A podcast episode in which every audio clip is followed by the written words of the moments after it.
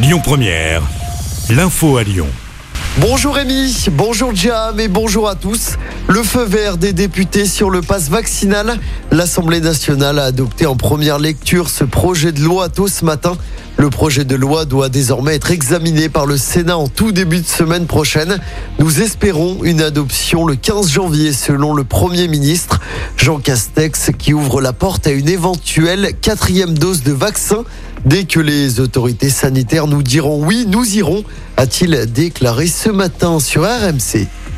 Est-ce la conséquence des propos chocs d'Emmanuel Macron sur les non-vaccinés? En tout cas, le nombre de premières injections atteint un niveau inédit depuis trois mois. 66 000 sur la seule journée d'hier, selon le ministre de la Santé, Olivier Véran. Dans l'actualité locale, cet incendie d'appartement à Vénissieux hier soir. Les pompiers sont intervenus vers 19h30 dans un appartement. Appartement situé avenue Antoine Billon. Trois appartements ont été touchés par les flammes.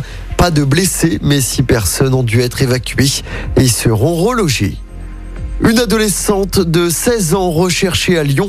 La jeune fille est portée disparue depuis le 1er janvier. Elle a quitté les Bouches-du-Rhône pour rejoindre la gare de la Pardieu où son téléphone a été localisé pour la dernière fois. C'était samedi matin. Une enquête est en cours pour disparition inquiétante. Et puis ce drame hier dans l'Ain, un TER qui reliait Bourg-en-Bresse à Lyon a percuté une voiture au passage à niveau de Perona vers 21h. La conductrice, une femme d'environ 70 ans, est décédée. Les passagers présents dans le train n'ont pas été blessés. Les circonstances de ce drame ne sont pas encore connues. Une enquête a été ouverte. En football, à trois jours du choc face au PSG, l'OL espère toujours pouvoir accueillir plus de 5000 spectateurs dimanche soir au Groupama Stadium.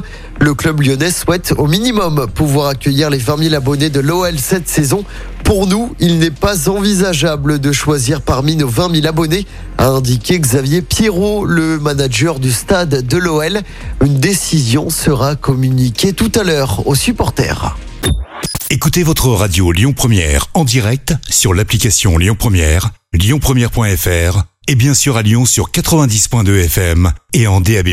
Lyon Première